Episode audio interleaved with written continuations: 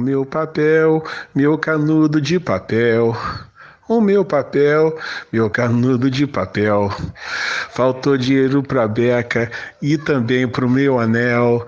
Nem o diretor careca entregou o meu papel.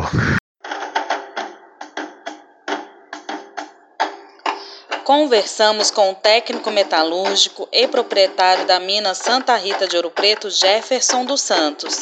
Olá, Jefferson. Muito fala-se aí sobre escravidão, porém, de uma forma mais próxima, você poderia especificar como era a vida dos negros nas minas aqui na região? Boa tarde, Liz. Estou aqui agora, né, de frente para a mina de Santa Rita e a gente fica a imaginar como era a vida das pessoas que trabalhavam dentro dessas minas, em torno de 14, 16 horas por dia. A gente lembra dos ditados populares, do tipo assim: cada macaco no seu galho, de modo que cada um tinha uma função para que as metas fossem alcançadas. E o sofrimento dessas pessoas, a gente fica pensando naqueles negros fortes, com seus braços sarados de tanto trabalhar, batendo seus ponteiros, seus picões, outros esperando os minérios para serem transportados em suas mochilas feitas de couro de boi, mas muitas vezes até crianças, tá? Meninos, para chegar aqui fora para fazer a separação do vil metal, para gerar riquezas. Riquezas imensuráveis, né? Que a gente não tem nem condições de imaginar quanto ouro gerou essas mais de 3 mil minas existentes aqui na região.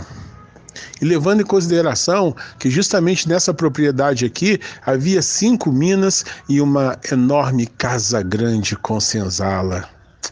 Não era bom ter nascido negro nesta época, tá? De grande sofrimento para as pessoas. Elis, e uma coisa que a história não fala, que era do sofrimento das mulheres. Muitas mulheres, para então rodar suas bateias, né? Naquela velha cantiga, roda a bateia, na bateia fica o ouro, o que cai não é tesouro, deixa a água então levar. Mas imagine, nessa época do ano, onde é muito frio durante todo o tempo, o dia inteiro com os pés junto à água para fazer a separação do ouro. E elas não podiam errar de forma alguma, pois se errasse o que ia acontecer, a produção seria pouca e pouca produção representava pouca comida. É igual hoje as mães que trabalham né, nas empresas, elas têm que gerar suas metas, não pode ter perda, não pode ter desperdício, senão a produção cai e se perde o emprego. E naqueles tempos eram castigos, tá? Castigos que a gente nem pode pensar que essas pessoas sofriam.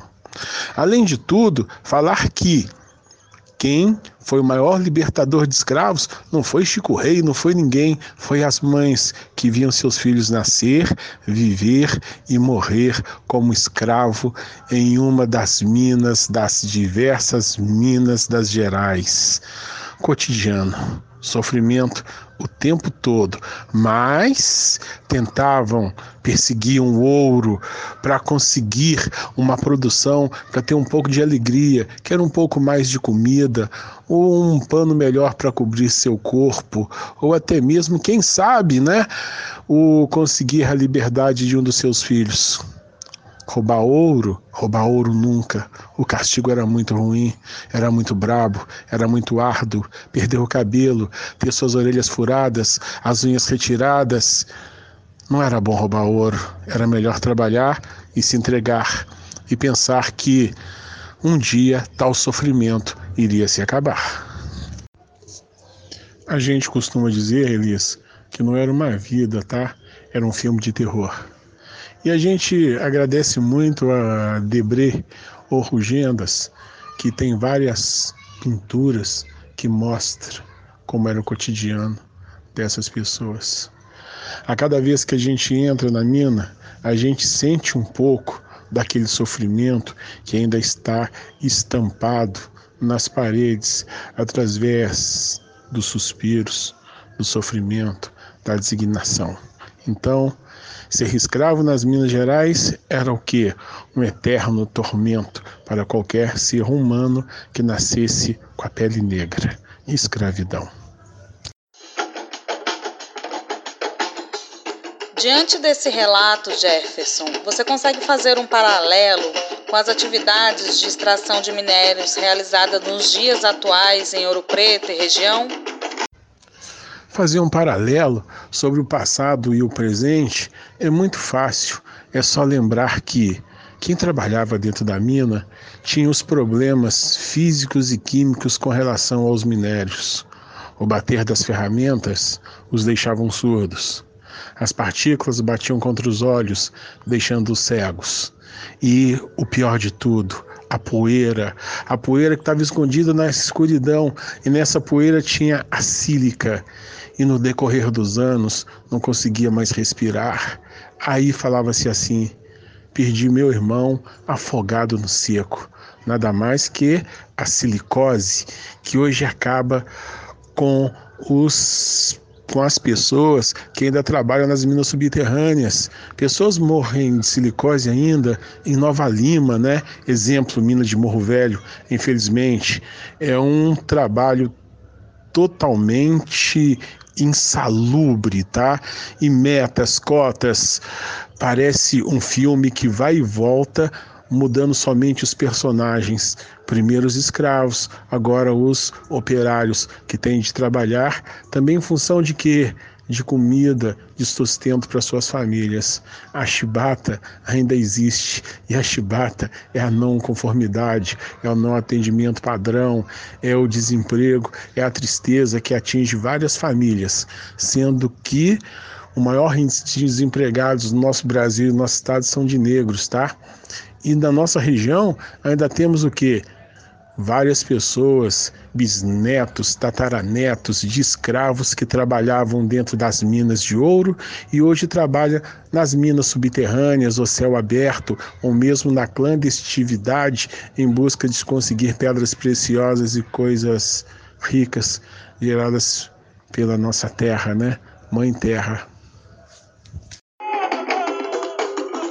Sobre as últimas manifestações antirracistas, você acredita em um futuro em que as pessoas negras possam ser respeitadas ou não, Jefferson? Você tem uma visão pessimista quanto ao tema? Elis, eu sou tataraneto de uma pessoa que nasceu na lei do ventre livre e que foi dada para alguém como uma coisa qualquer.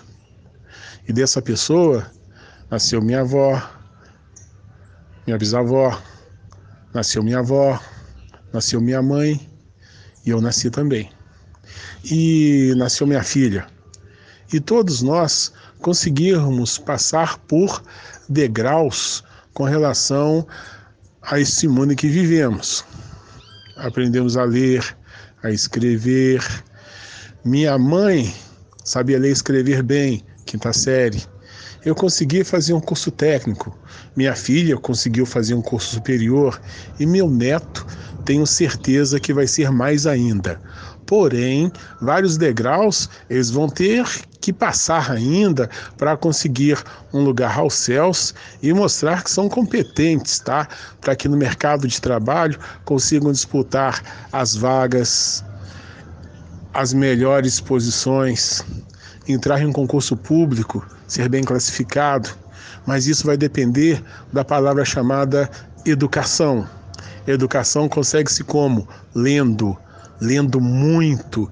Então, o que o povo afrodescendente brasileiro tem de fazer é ler muito para aprender, para então conseguir seu lugar aos céus.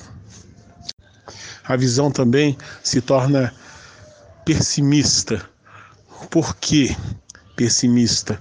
Muitos se entregam, se entregam por completo.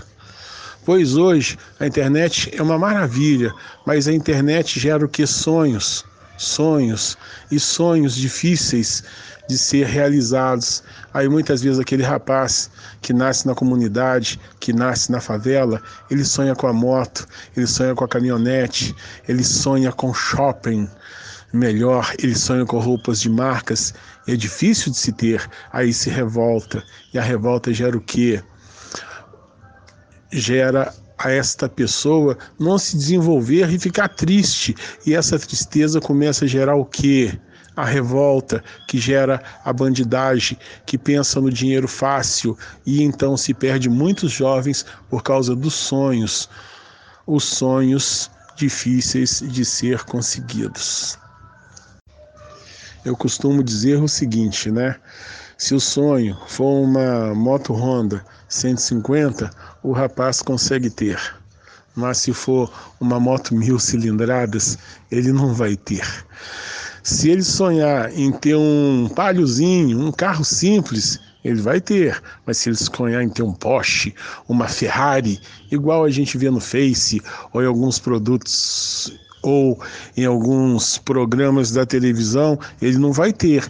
É isso que a gente tem que combater: os sonhos impossíveis para trazer uma realidade que o povo afrodescendente consegue ter para então melhorar seus degraus para ter sonhos. Sonhos não de ser jogador de futebol, que não vai dar em nada, mas de ser um bom profissional